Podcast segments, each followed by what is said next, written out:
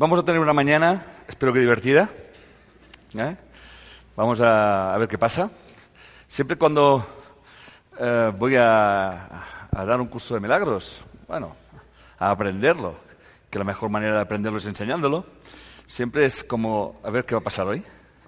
Porque, bueno, los temas están allí, están en el libro, pero lo importante es cómo luego se comunican y cómo hacemos llegar esto a las demás personas. ¿no? Al final, eh, todo se crea una, sinergia, un, campo de energía que las preguntas que puedan tener se responden eh, en, la, el mismo diálogo, vamos a llamarle en silencio, en este diálogo interior entre nuestros corazones, y se van resolviendo esas preguntas.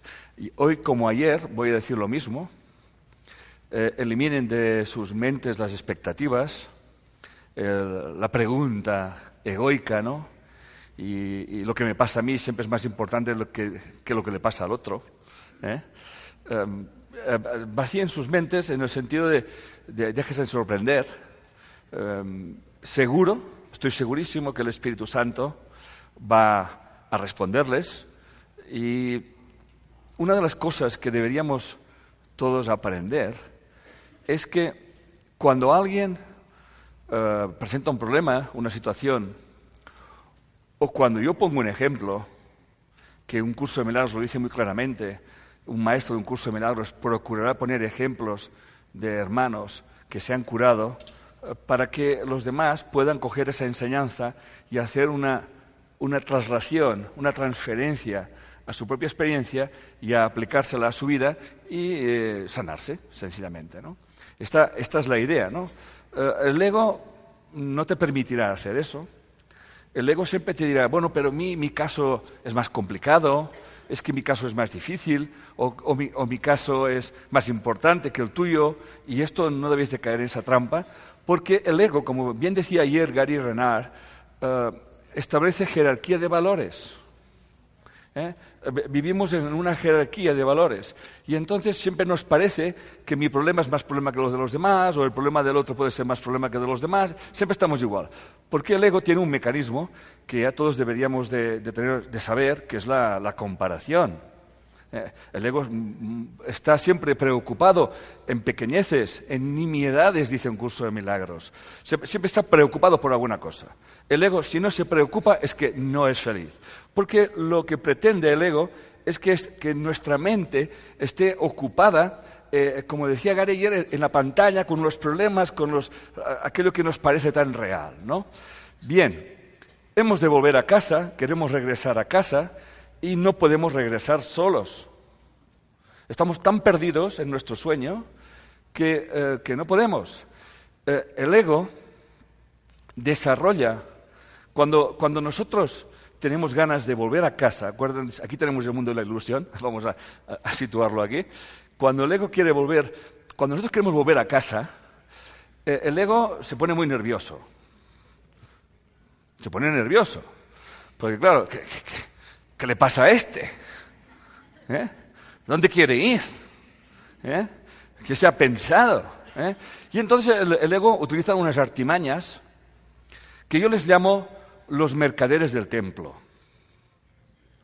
Entonces, claro, mm, yo tengo que hacer algo para volver a casa. Pero Dios debe estar muy cabreado. Debe estar muy enfadado por lo que he hecho. Y entonces, esta vuelta a casa se reviste de culpabilidad. Y es donde el ego construye su iglesia, en la culpabilidad. Entonces, nos sentimos culpables y al ego le encanta que te sientas culpable. Y entonces, como yo me siento culpable, debo de hacer algo para sentirme perdonado. Pero el ego, cuando te hace sentir culpable, cree o te hace creer que realmente has pecado. Has pecado. Y entonces te hace creer en la necesidad de que tú tienes que pedir perdón. Y aquí empieza toda la parafernalia del ego. Aparecen los mercaderes del templo. Alcance la iluminación en tres sesiones. Hágase usted maestro de las energías violetas. Porque las rojas son un poco jodidas. ¿Estamos? La cuestión es que el ego acepta la idea de que volver a casa es posible. Pero es muy difícil. Muy difícil. Entonces aparecen estudiosos, por ejemplo, de la cábala. Yo tuve un maestro que, bueno, tuve un maestro, apareció en mi vida, de la cábala, ¿no? Y entonces yo cuando empecé a ver la cábala pensé, joder, qué complicado que es volver a casa. Y además se necesitan muchas vidas. Y sobre todo, mucho sacrificio, mucho sufrimiento y si no andamos listos, mucha pasta, mucha plata, como dicen aquí. ¿A, que saben lo que me estoy hablando? Que no, yo he pasado por todo esto.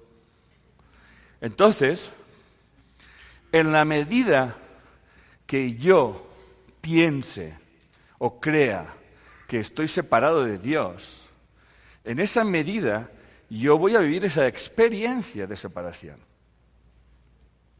¿Estamos? Y todo lo que hay entre medio serán dificultades que yo creo que deben de estar para que una vez haya pasado por todos esos sacrificios, por todas esas peregrinaciones, por todos esos cursos y más cursos para conocerme a mí mismo, Qué complicado es conocerte a ti mismo. Además, el ego ya lo dice. Uy, no mires dentro de ti, porque encontrarás cosas muy sucias, muchos pecados.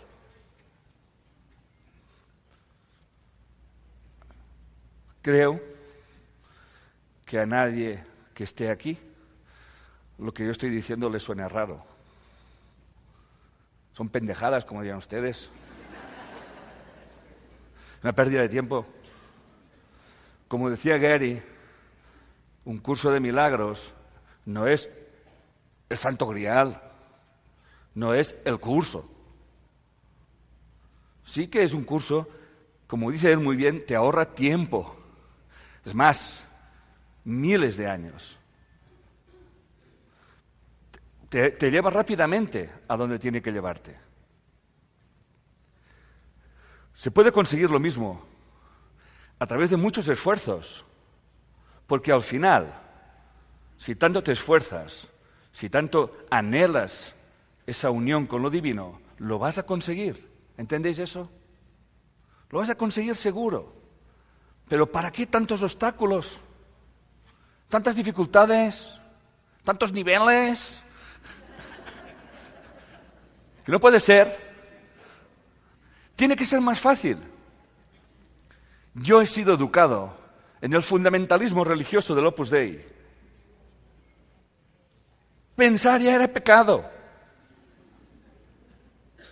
Recuerdo que tenía yo tres años y para que me acuerde, lo tuve que pasar mal. Si no, ¿cómo me voy a acordar?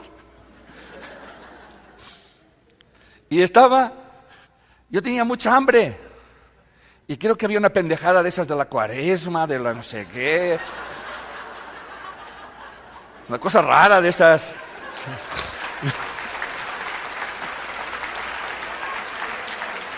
No sé, una cosa rara. Yo, tenía mucha hambre. y recuerdo que tenía una rebanada de pan, como si la viese ahora mismo, como estoy viendo ya sé que no existe el pañuelo, ¿eh? Pero ahora real. Allí mi, mi rebanada de pan con un chocolate de los de antes. buenísimo. Y yo con el chocolate, sentado, y mamá, ¿puedo comer? Y mi mamá, que solamente le faltaban salir rayos y truenos por sus ojos. Como si lo viera ahora mismo. Y no comí. Ni cené. Porque era no sé qué, de que no había que comer ni cenar. Yo desde entonces era un poquito más mayor. Quizás tenía siete años. Y no podía comprender que en algún lugar alguien que se llamaba Dios, alguien que se le suponía que era amor, fuera tan cabrón. No lo podía entender. Eso evolucionó y cuando llegaba, cuando ya tenía 12 o 13 años, entonces entrábamos otra vez en esa famosa, yo qué sé, ¿eh? no recuerdo si era cuaresma, ¿cuándo, no se come carne? ¿Cuaresma? Y entonces yo, aquel día, no sé cómo me lo hacía, pero me lo hacía, me iba a comprar un pedazo de carne, me lo freía en la cocina de mi madre y mi madre... Y le decía, no, yo he pagado la bula. ¿Saben lo que es la bula? ¿No están informados? Uno paga a la iglesia para poder comer. Aquí todo es cuestión de dinero. Paga y peca. ¿Es así? ¿Es así? Bien. Lo jodido de todo eso, ¿sabes lo que es? Que nos lo creemos. Si no lo tomas divertido como lo tomo yo, ¿no quieres comer? Pues no comas. ¿No quieres comer carne? No te lo comas. ¿Quieres, ¿Quieres comer pescado? Come pescado. Yo siempre le decía a la gente, ¿por qué carne no y pescado sí? Además tenías que comer bacalao, que en aquel tiempo era malísimo y salado. Yo no volví a comer bacalao en mi vida hasta que conocí a mi mujer. y me dijo, te voy a preparar un bacalao bueno. Y me lo preparó, dijo, oh, eso es bueno. Pero yo hacía años que no comía bacalao. ¿Eh? Bien, corazones. Vamos a reírnos un rato para salirnos de esa porquería, de ese mundo. La idea no es marcharse de ese mundo, que quede claro. La idea es pasárnoslo bien en este mundo. Y para esto, dice un curso de milagros que hemos de convertir nuestros sueños de dolor, de sufrimiento, en sueños felices, pero sueños. Entonces, para que nuestros sueños, el que vivimos cada día, el que estamos compartiendo hoy, sean alegres y sean felices, es muy importante que todos los ídolos que hemos construido a lo largo de nuestra historia, de la historia que hemos heredado de nuestros ancestros, etcétera, etcétera, les empecemos a quitar su valor.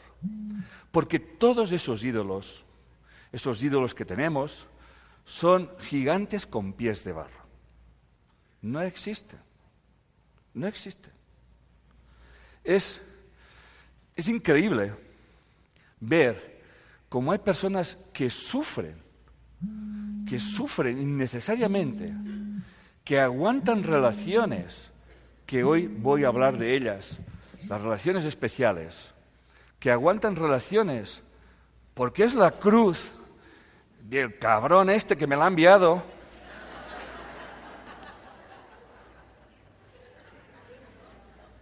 ¿Cómo que cruz? Yo soy padre. Yo no le daría a mis hijos, si lo decía hasta Jesús, si tu hijo te pide pan, no le vas a dar serpientes. Lo mismo Dios que está en los cielos no te puede dar, no te puede pedir que sufras allí sentado en su trono. Sufre, hijo mío. Sufre. ¿Tú no has sufrido bastante? Arrodíllate.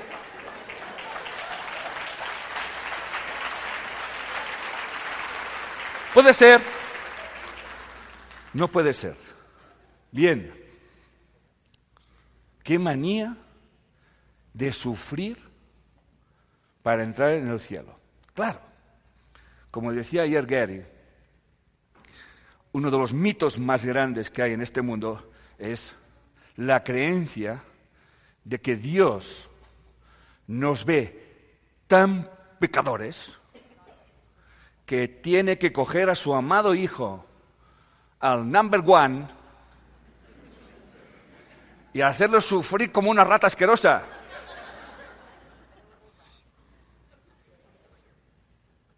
Y además lo hago, yo Dios, os lo voy a decir, sois una pendejada de culpables que tengo que ofrecer a mi mejor hijo para que me lo maltratéis, me lo sacrifiquéis, me lo crucifiquéis, me lo escupáis y todas esas pendejadas que habéis hecho. No podemos seguir por este camino de dolor, de sacrificio, de sufrimiento. Y entonces, como creemos que tenemos que ser buenos, y como nos han vendido la moto, como decimos en España, nos han metido un gol, de que hay que sacrificarse. Ah, y si no te sacrificas, eres egoísta. Y es al revés. Si te sacrificas, eres un egoísta, porque solamente te puedes sacrificar cuando quieres cambiar aquello que no te gusta, y como aquello que no cambia, entonces yo me sacrifico para que tú te sientas culpable. ¿Os suena esto, corazones? Ah, y si no sufres, eres un insensible.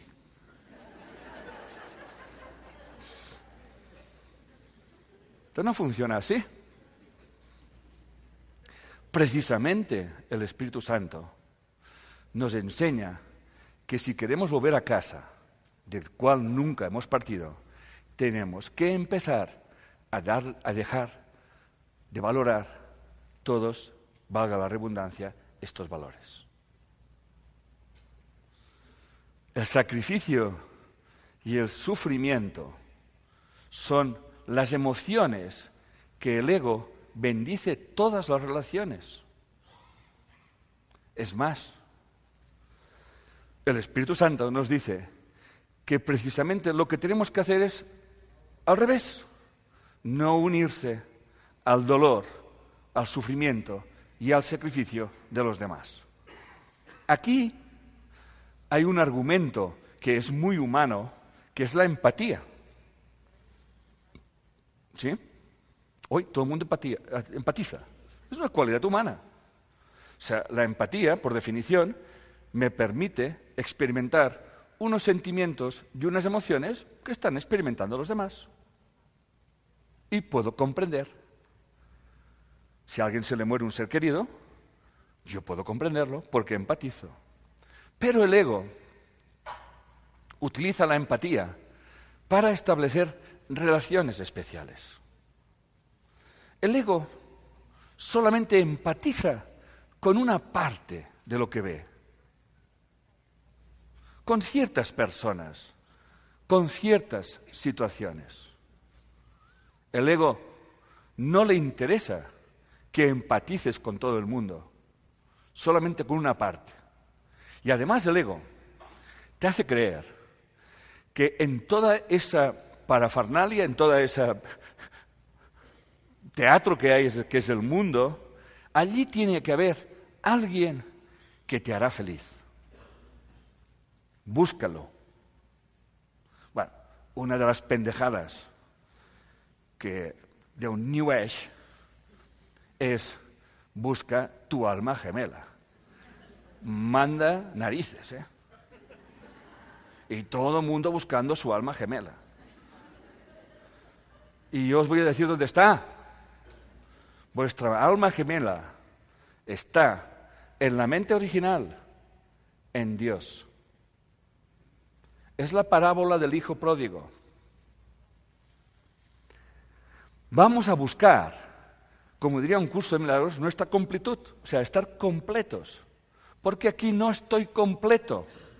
Mi otra parte, la esencial, está con Dios. Tengo que regresar a casa. ¿Ok? Bien. Como ayer decía Gary, y en eso estoy totalmente de acuerdo, el guion ya está escrito. Yo lo puedo comprobar y lo he comprobado científicamente que el guion está escrito y que nuestro libre albedrío debe ser del 0,01%, no hay mucho más, pero suficiente. Cuando en bioneuromoción estudiamos el árbol transgeneracional, nos damos cuenta de que todos llevamos unos programas. Y además está escrito en la Biblia y en el curso de milagros que los pecados de los padres se heredarán hasta la tercera y la cuarta generación.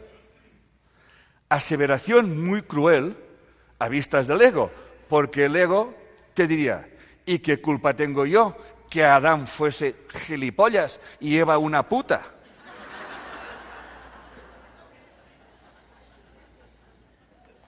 ¿Para que tenga que pringar yo hoy aquí? A que se me entiende, ¿verdad? Bien.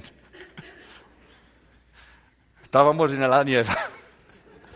Pero vamos a quedarnos en la tercera y en la cuarta generación.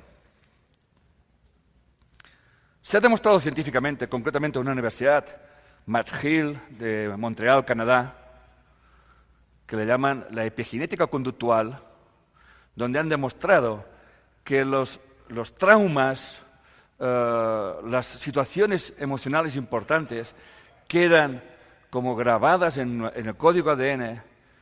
Dicen que bajo el radical metil, que es una rayita CH3, y eh, de alguna forma esto se hereda de padres a hijos. Un curso de milagros dice que el Espíritu Santo reinterpreta todo eso. De hecho, un curso de milagros dice que se vale de lo que tú sabes para demostrarlo, para demostrarte que no lo entiendes. Y si fijaros bien, es lo que estoy haciendo ahora yo mismo. Os estoy hablando de lo que sabéis, de vuestros valores, de vuestras creencias, y os estoy demostrando que no las entendéis. Es más, las utilizáis muy mal. ¿Me seguís, verdad, corazones? Bien. Entonces, dice un curso de milagros que reinterpreta esta fase de la Biblia y lo que te dice es que tú podrás sanar o liberar hasta la tercera y la cuarta generación.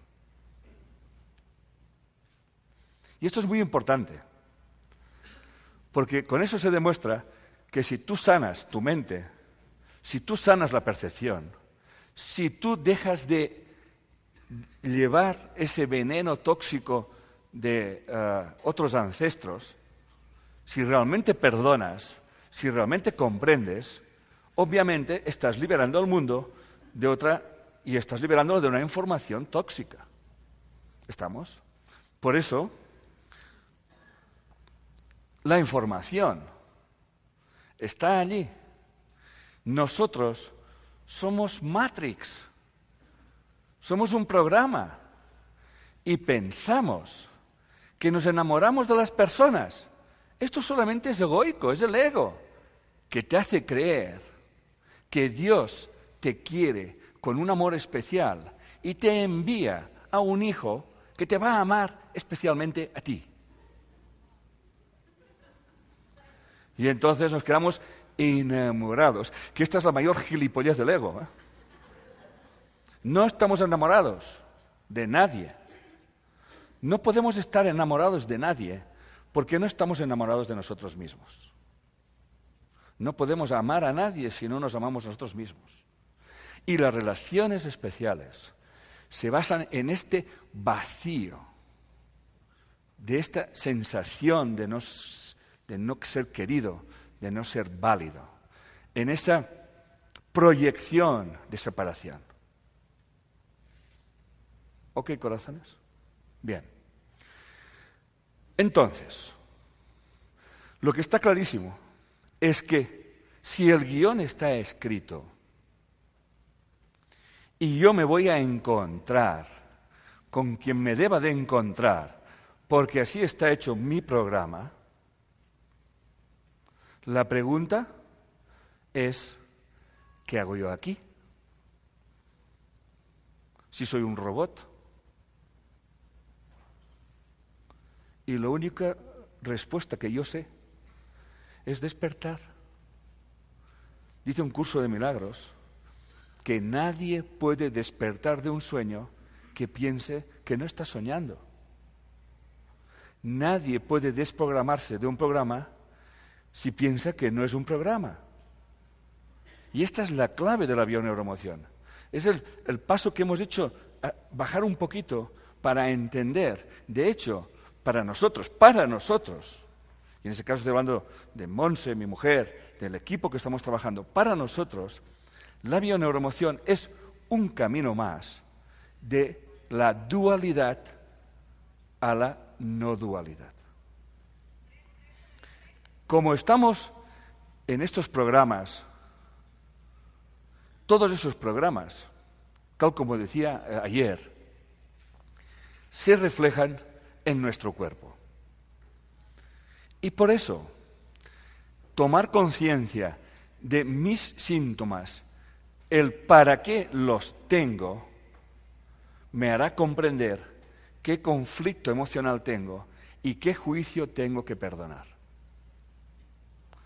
Estudiando los árboles, vemos como hay mujeres que vienen a las consultas y, y no pueden quedarse embarazadas, pero resulta que tienen que ver con un ancestro suyo que a una mujer que la obligaron a casarse con un hombre y tuvo trece hijos. Y ella repara esto, pero lo repara de una forma inconsciente. Pero cuando reparamos, no se trata de buscar culpables. La auténtica reparación es comprensión. Es comprensión de que yo estoy viviendo unos programas, unas experiencias, y me puedo liberar de ellas. Pero para poderme liberar de ellas, tengo que comprender. Y una vez he comprendido, puedo perdonar, pero perdono porque no hay nada que perdonar, porque soy capaz de utilizar la empatía y ponerme en el lugar de aquella señora y comprender que la experiencia de aquella persona la envía a sus nietas o a una nieta para que no cometa el error que ella cometió. Esto es así. Bien. Entonces, si todos aquellos que se deben de encontrar se encontrarán, entonces ¿para qué nos vamos a preocupar de algo? ¿Para qué voy a hacer planes? Entonces tenemos una opción. O ponemos nuestro, hacemos un plan para el ego, o hacemos un plan para el Espíritu Santo. Si hacemos un plan para el ego, el ego cree que él tiene que resolver sus problemas. El ego cree que te pueden ocurrir cosas al margen de tu voluntad. Y un curso de milagros deja muy claro y muy bien escrito y dice que es imposible que a un hijo de Dios le ocurran cosas al margen de su voluntad. Es imposible que a un hijo de Dios le ocurran cosas que él no haya escogido. Entonces, ¿qué vamos a hacer? ¿Qué podemos hacer? ¿Cuál es el recurso que nos da un curso de milagros? En la lección 8, el capítulo 8 creo recordar, en el regreso a casa, un curso de milagros te dice, haz que todo encuentro sea un encuentro santo. Esto es muy importante, porque un curso de milagros te dice que o en tu hermano o encuentras la salvación o encuentras la condenación. Entonces, si en mi regreso a casa, obviamente, tengo que virar 180 grados. Pero virar 180 grados no es a nivel de cuerpo, es a nivel de pensamiento. ¿Estamos? Tengo que invertir mi pensamiento. Tengo que cambiar mi percepción. Por eso es tan importante en las relaciones especiales entender que el que tengo delante lo ha escogido mi inconsciente, lo ha escogido mis programas para sanarme. Por eso, o en mi hermano me condeno, o mi hermano me, salvo. Por eso un curso nos dice que, eh, que eh, experimentas un sobresalto, un susto, cuando comprendes que el que aparentemente te está haciendo daño es tu Salvador. ¿Ok? Bien. Fíjense qué fácil es. Fácil en el sentido que no hay que hacer nada raro. Luego, como decía ayer Gary muy bien, es hay que, hay que practicar, hay que poner en práctica esas ideas, hay que experimentar. Obviamente, a partir de ese momento, todos y cada uno de ustedes deberían de hacerse una reflexión, una pregunta, observar a quién tienes al lado. ¿Me siguen? Y preguntarse, ¿para qué he escogido? ¿O para qué nos hemos escogido unos al otro? Una pregunta simple. No vale decir, es porque lo quiero, es porque es rico, porque hace el amor que no veas, es porque es... No, no, no es por eso. Esto te lo dirá el ego. El ego te lo dirá que es por eso. ¿eh? No es por eso. Estamos tan atrapados por nuestros programas que realmente escogemos relaciones que tienen que ver con todos esos programas que están en nuestro inconsciente y que si sabemos deshacerlos, el camino a casa será mucho más rápido. ¿Estamos? Entonces, no busquen un maestro, porque lo tienen sentado al lado. No me vayan al Himalaya, porque si Dios pensase o hubiese dicho que en el Himalaya hay los lugares más santos y las energías más especiales para alcanzar la iluminación, no nos lo pondría tan complicado. ¿Estamos? ¿Y si no puedo ir al Himalaya, qué? ¿No puedo salvarme? Parece que si no tienes un maestro no te puedes salvar. Todo el mundo buscando maestros. Yo recuerdo una vez que se me apareció un maestro en mi sueño. No sé si han oído nombrar a, Sai Baba. ¿Sí? Pues muy bien. Voy a explicarles unas anécdotas. ¿Quieren que les explique unas anécdotas? Pues, bueno, y si me dicen que no, se las voy a explicar igual, o sea que...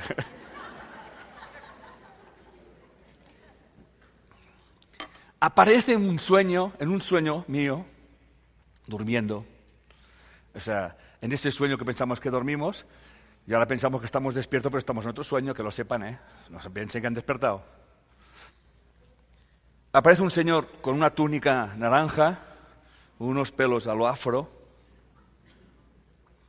y me dice, hola Enrique. Yo, hola.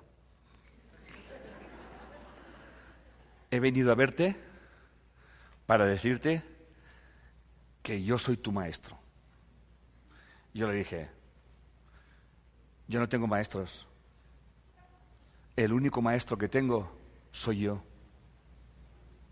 y está dentro de mi corazón. Y entonces el maestro me dijo, por esto he entrado en tu sueño.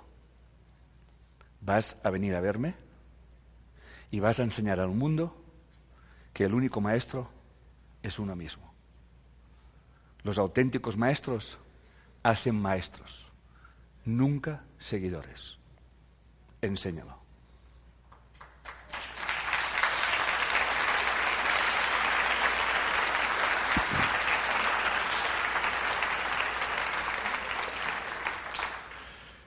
Y entonces, cuando lo que tiene que ser es, entonces, mi mujer y yo nos propusimos ir a la India.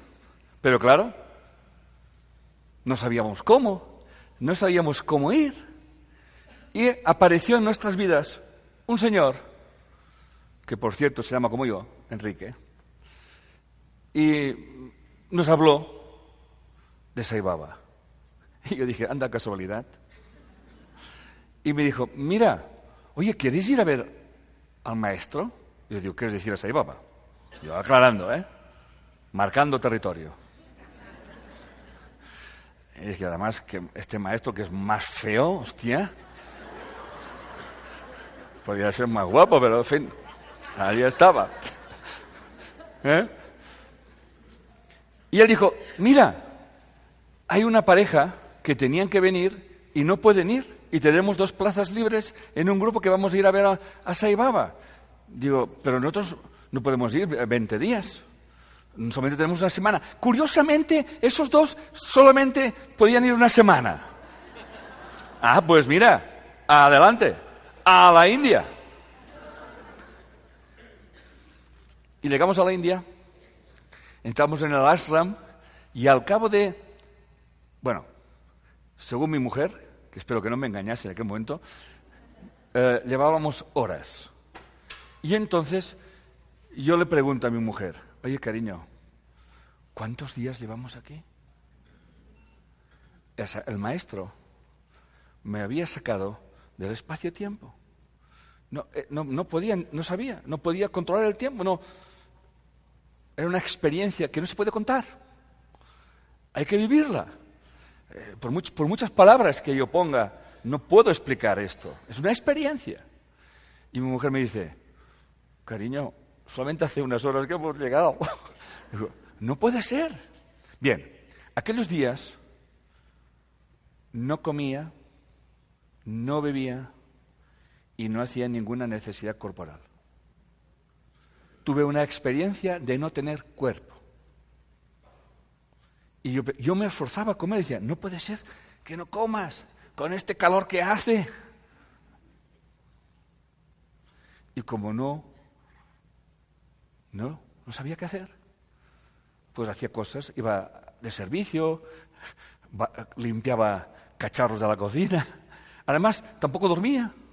O sea, una experiencia que no se puede explicar, repito, es algo increíble. Bien, en la cocina, mi mujer también iba a veces a ayudar. Y allí, el, maestro, este señor, nos, demostró que todo era ilusión y que nada era verdad. Por lo tanto, corazones, yo no os estoy explicando una teoría o algo que dice un curso de milagros. Yo sé que lo que dice un curso de milagros es verdad, porque lo he vivido. Lo he vivido. Entonces mi mujer, puedes corregirme si no lo digo bien, cariño, estaba sirviendo comida con una cacerola que no había más de garbanzos así. Y iba sirviendo y sirvió a unas 200 personas y aquello no bajó. Y entonces le dijo a la encargada, oye, que eso no baja. Y tú dices, no digas nada.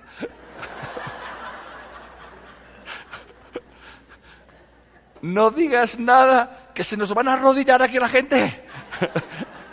Se nos va a hacer una fila y no podemos marcharnos.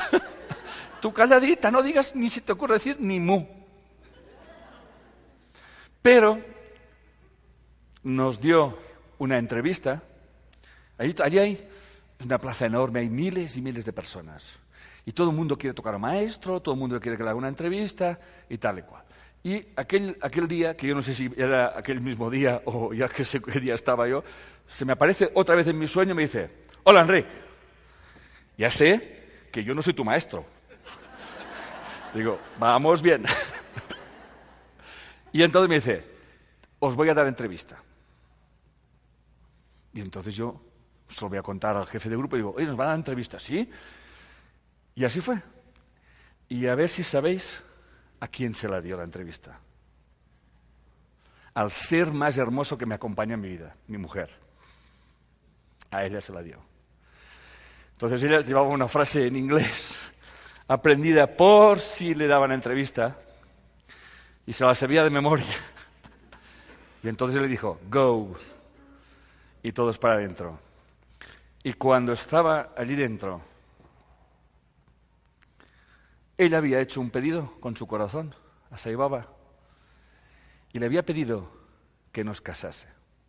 Pero eso estaba en su mente, obviamente. Y entonces Saibaba, una vez demostrando que todo es ilusión, hizo así, sacó un anillo que creo que mi mujer lleva. ¿Hoy no lo llevas? Lo lleva. Con tres brillantes. Le coge su mano, se le pone en el dedo y le dice, You are married, estás casada. ¿Ok?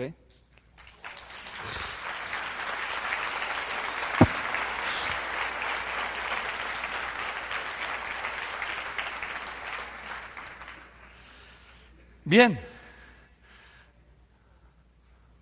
Se volvió a aparecer. ya cuando estaba en casa otra vez y me dijo, vas a llevarme 50 personas a mi casa. Y mi mujer y yo empezamos a hacer, creo que el primer entrenamiento de montar algo, y fue llevar 50 personas a la India, al corazón de la India. ¿Eh? Aterrizamos, aterrizamos en Chennai y luego fuimos a Bangalore para luego ir a Puttaparthi, ¿eh? eh, que quiere decir tierra de, escorpiones. ¿eh? Y eh, teníamos que ser 50 y habían 51. Y yo le decía a mi mujer, o ella me lo decía a mí, ya no me acuerdo, oye, que Saibaba te dijo 50 y son 51. ¿A quién le decimos que no? Y yo que le dije, pues que se espabile llevaba tú, yo 51. Y en aquellas, si estábamos los 51, menos mi mujer y yo, éramos aparte, éramos los que lo llevábamos, eh, resulta que habíamos 50 personas en el aeropuerto de Barcelona de hace bastantes años, todos con un pañuelo lila para que, o violeta para que se nos viera, y aquella señora, una señora, no nos vio y perdió el avión y llegamos 50. Cuando llegamos, cuando llegamos, antes de irnos, le dije, llevaros un litro de aceite cada uno. Y en esas que llegamos a... En aquel, en aquel entonces no había ni WhatsApps, ni Twitters, ni, ni SMS, no había nada de todo eso. ¿Eh? Y allí no tenían, ni, por no tener, no tenían ni fax. O sea, nada. Y en esas que llegamos y hago la cola para que se coloque, para hacer la accommodation, o sea, la inscripción, y se levanta el SEBA, viene hacia nosotros, estamos al final,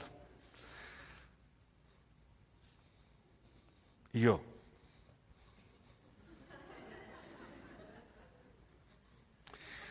Y todo el mundo.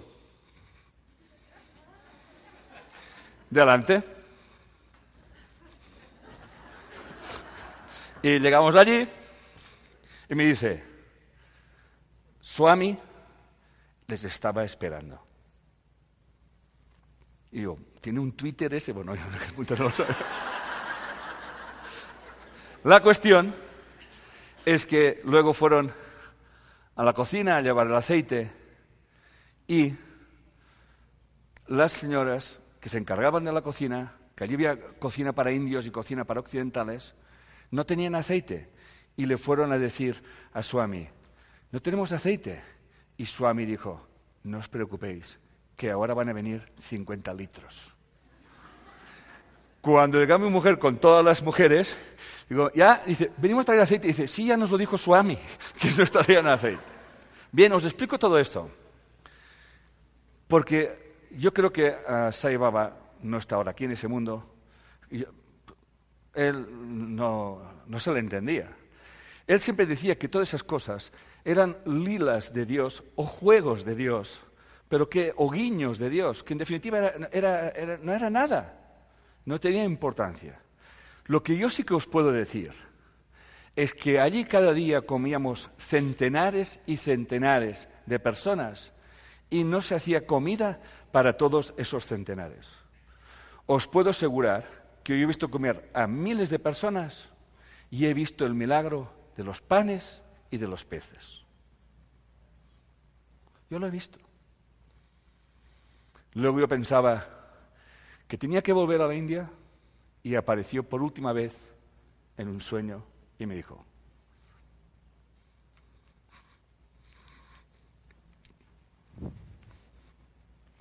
ahora ya estás preparado para llevar mi mensaje a un mundo. No vuelvas más. De aquí estoy.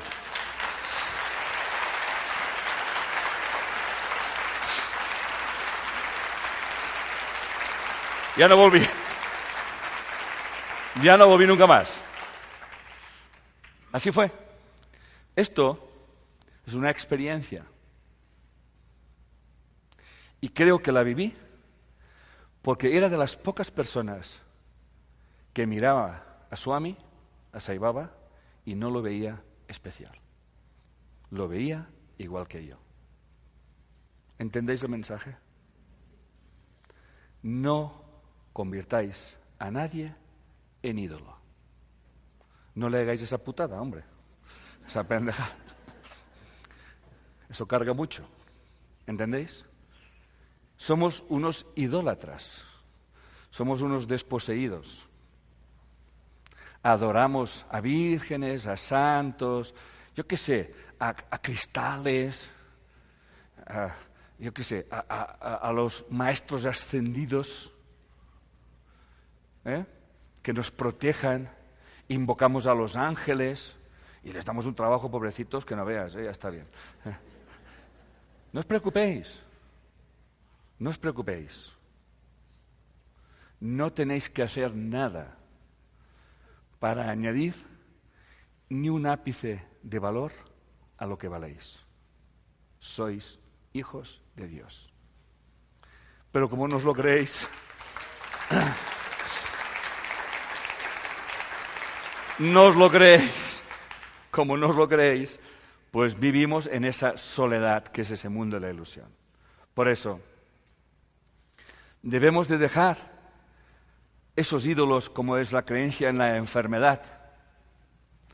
La creencia de la enfermedad es un ídolo que utilizamos para hacer sentir culpables a los demás. Y llegamos a decir cosas tan patéticas como por tu culpa me pongo enfermo. O decimos cosas más radicales, es que me pones enfermo. ¿Qué pretendemos con esta frase? Obviamente, hacer sentir culpable al otro y controlar y dominar su voluntad.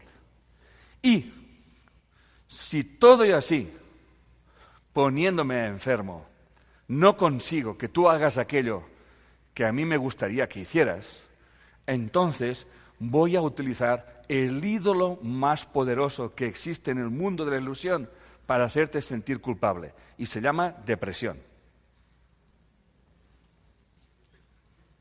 Pero yo no hablo de la depresión biológica, de si se te muere un ser querido te deprimas, claro está.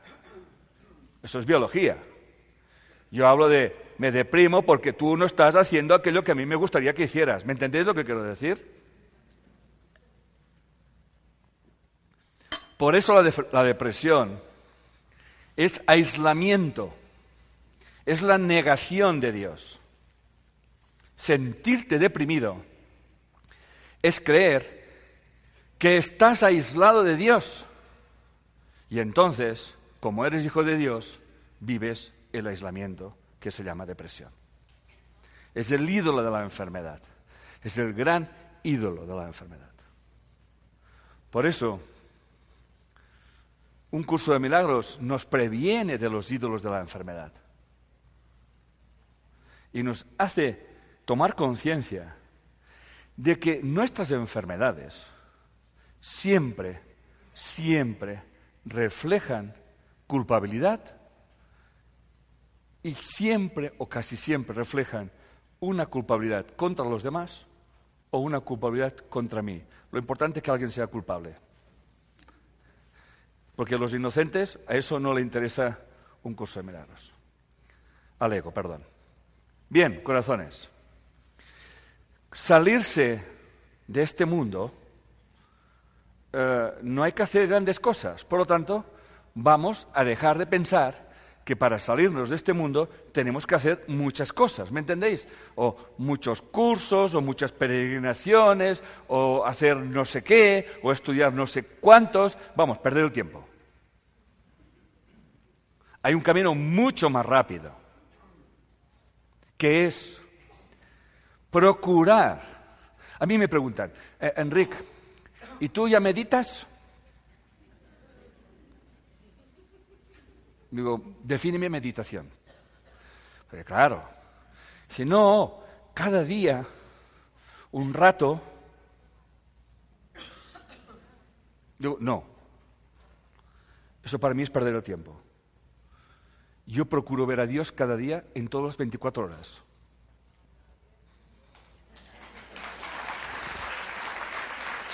Practica, practica, ya verás qué meditación. Tú procura ver a cada situación en tu vida a Dios.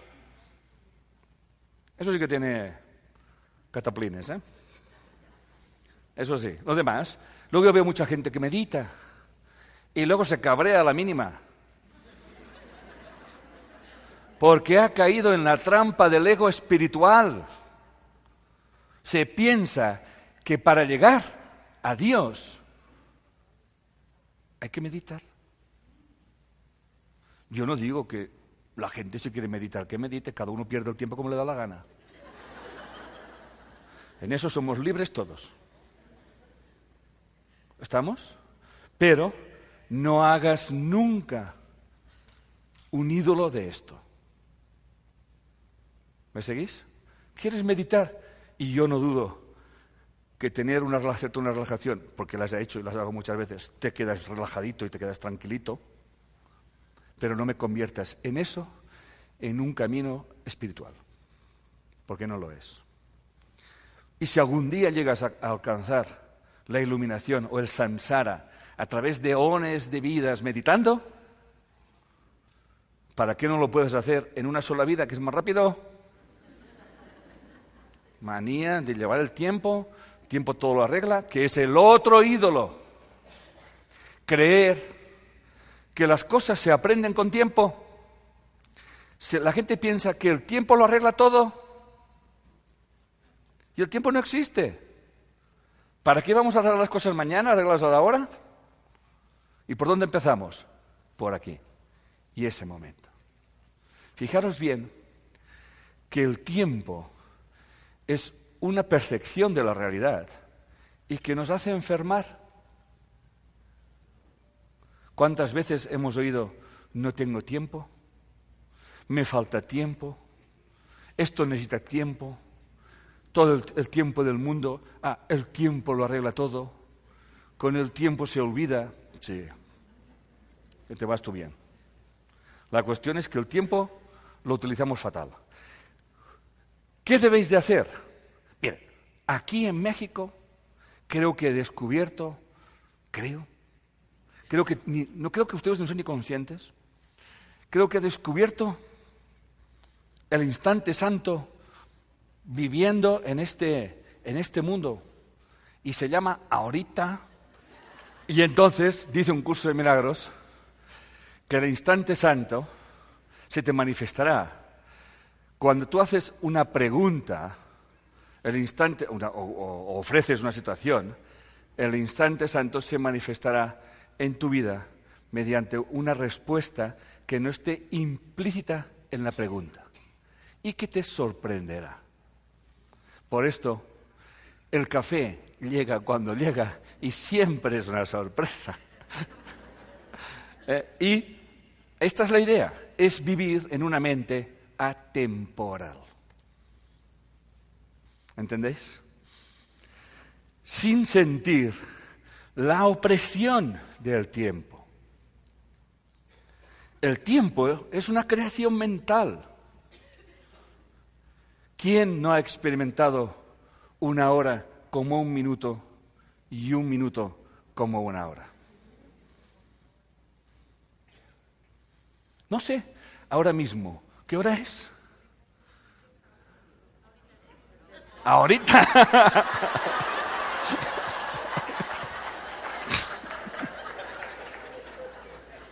Estamos trabajando, como puedes ver, todos los ídolos del mundo de la ilusión y lo estamos haciendo a base de reírnos. ¿Os dais cuenta de eso? ¿Eh? Porque Dios, lo único que yo pienso que anhela en, su corazón o en su mente es que sus hijos se lo pasen bien. Estoy seguro de ello. Que se lo, que se lo pasen bien. Que ya que están soñando, pues que tengan sueños felices y no sueños de dolor y de sufrimiento. Mirar, escucharme bien. Todos aquellos que os hablen de la dificultad para hacer cualquier cosa están al servicio del ego. Todos. Por muchas coronas que lleven, por mucho que vayan vestidos de blancos y por muy bien intencionados que sean, no les hagáis caso, porque son unos falsos profetas y son ciegos que conducen a ciegos. No entreguéis vuestro poder a nadie por eso un curso de milagros te dice que la mejor manera de conocerte no es entrar dentro de ti, sino ver lo que hay alrededor tuyo, porque todo lo que te rodea habla de ti. Y por eso un curso de milagros nos dice que deberíamos de alegrarnos de tener tantos espejos a nuestro alrededor que nos muestran aquellos aspectos de nuestras vidas que sin ellos nunca podríamos verlos. Por esto,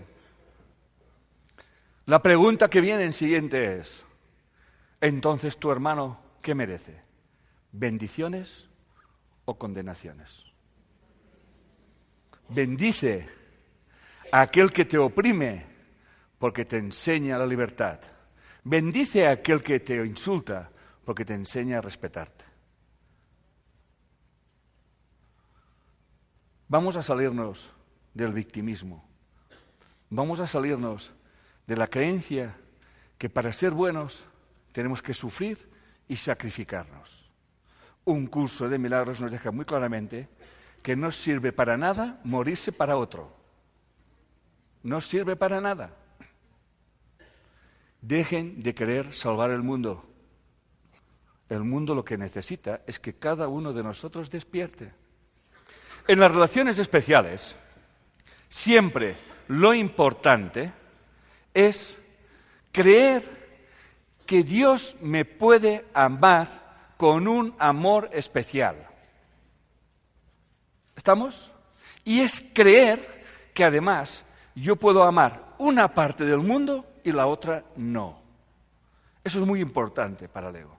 Entonces, cuando yo creo que he encontrado este amor especial, automáticamente tengo miedo de perderlo. ¿Os suena esto? Y entonces empezamos a utilizar toda una serie de patrañas, toda una serie de, maneras de manipular, de controlar al otro, a no ser que entonces yo lo pierda. Hay muchas formas Hay una infinidad de formas de, de tener relaciones especiales. A, voy a poner un ejemplo, que ahora mismo me acuerdo, que es el siguiente. Es una señora que está haciendo formación de bioneuromoción con nosotros. Nosotros hacemos una formación que, como ya sabéis, dura 10 días, porque consideramos que durante 10 días una inmersión, de una inversión de pensamiento, si no vas a casa, como que es mejor. Es como que te coge aquí una diarrea mental, pero que te arreglas. Y esta señora, cuando terminó los 10 días, fue a casa, su casa, llamó a sus papás, a su papá o sus papás, para saber cómo estaban. Y entonces su papá le dijo, ah, muy bien, muy bien, ¿eh? Has tenido abandonados dos familias, la mía y la de tu marido. Y además, quiero que sepas que tus hijos han estado enfermos y tu marido se ha tenido que ocupar de ellos mientras tú estabas por tus cosas.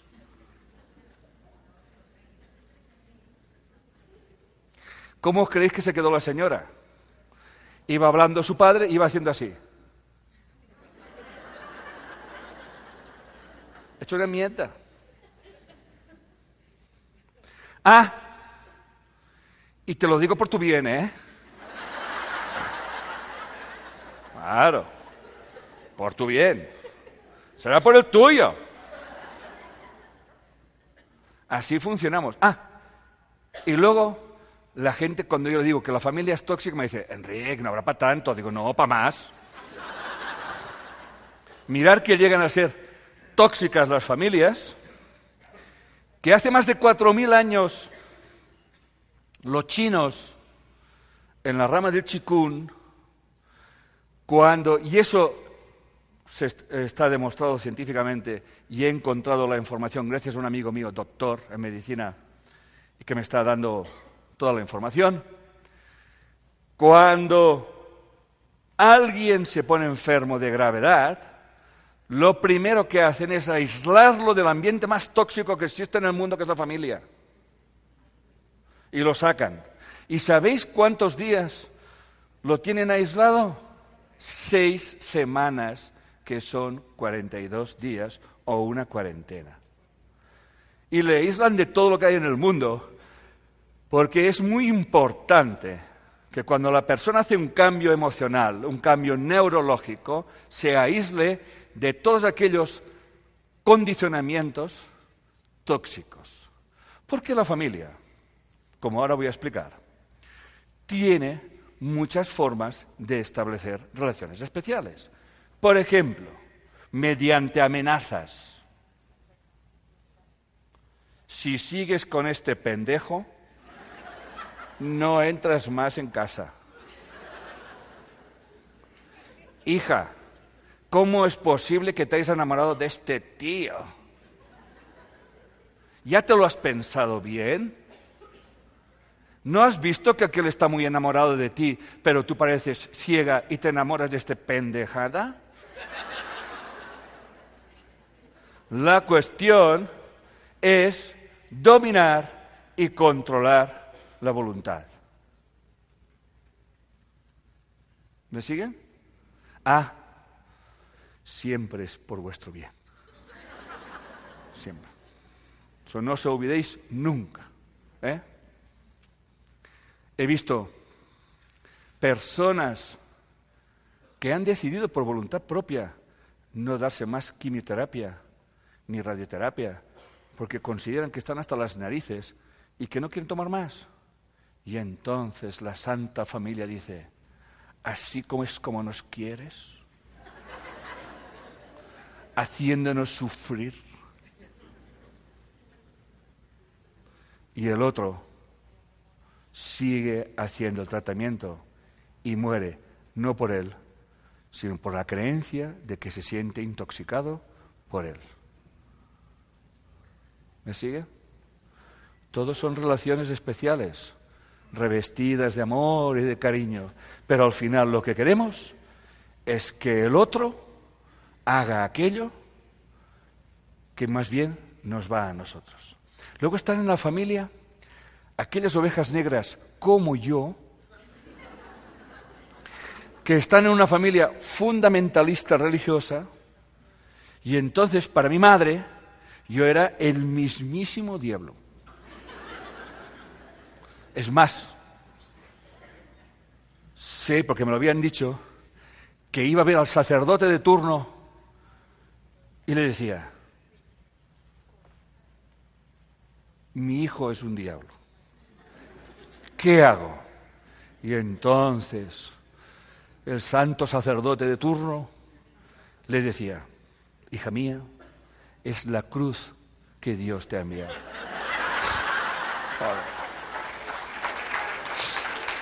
¿Cómo controlan las familias a, la, a los seres queridos? Por ejemplo, como teniendo las llaves de casa del hijo. Que la, que la, la suegra, estoy hablando por la mujer ahora, entra la suegra en cualquier momento. Nunca se sabe cuándo puede aparecer la suegra. Este es un tío. Entonces, claro, el, el hombre dice, pero es mi madre. Y el otro dice, ¿y a mí qué? ¿Eh?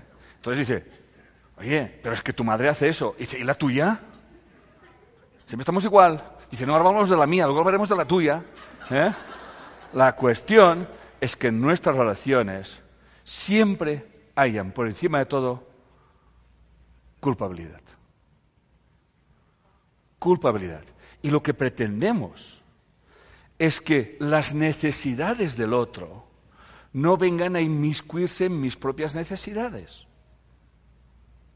Luego están las proyecciones de las madres. Las madres que tienen un síndrome que yo le llamo mamitis, que quiere decir inflamación de madre.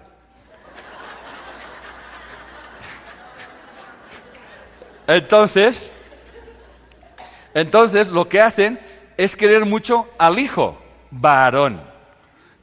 Y el hijo varón se convierte en un hijitis, inflamación de hijo. Porque esta señora tiene una relación especial de un marido ausente. ¿Estamos? Y entonces la madre proyecta en el hijo todas aquellas necesidades biológicas que no le suministra al otro.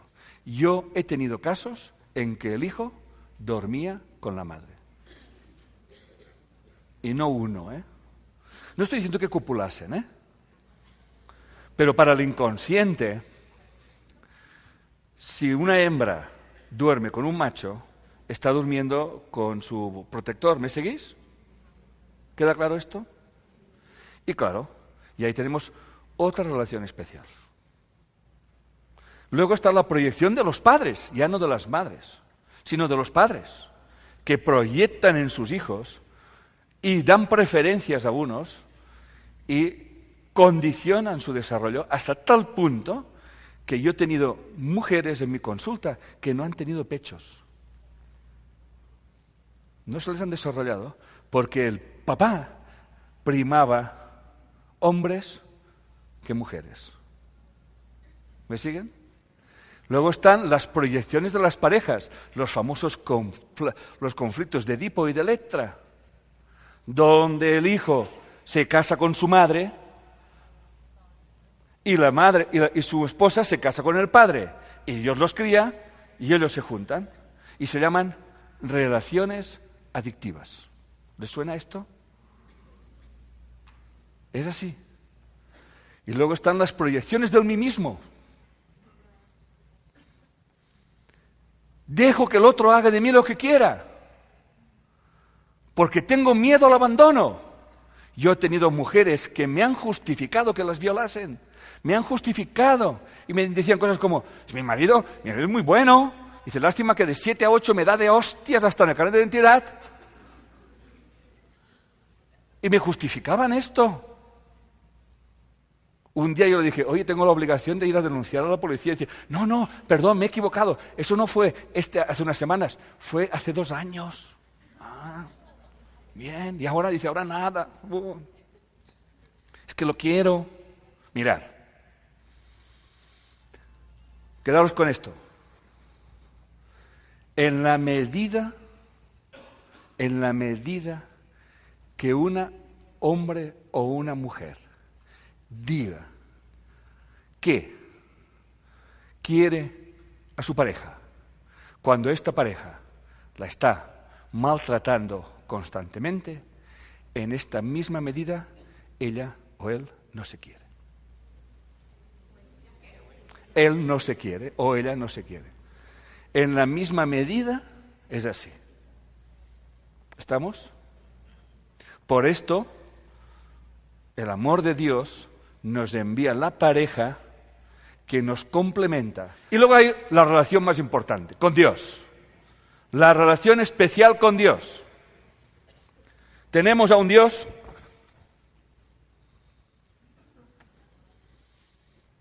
con un trono y no podemos llegar a Él.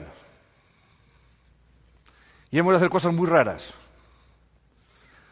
Posturas concretas, comidas concretas, hasta el sexo concreto. Hay que hacer unas posturas muy raras. Ponerse así, a ponerse así. Cosa. Porque luego resulta que las energías te suben y se te pone aquí un no sé qué. Es un tío raro este no comas, 40 días de ayuno. No, no, Bien. Y más cosas. Entonces, hemos de hacer cosas muy raras. Muy raras hemos de hacer. Entonces, convertimos muchas religiones. Hacemos procesiones.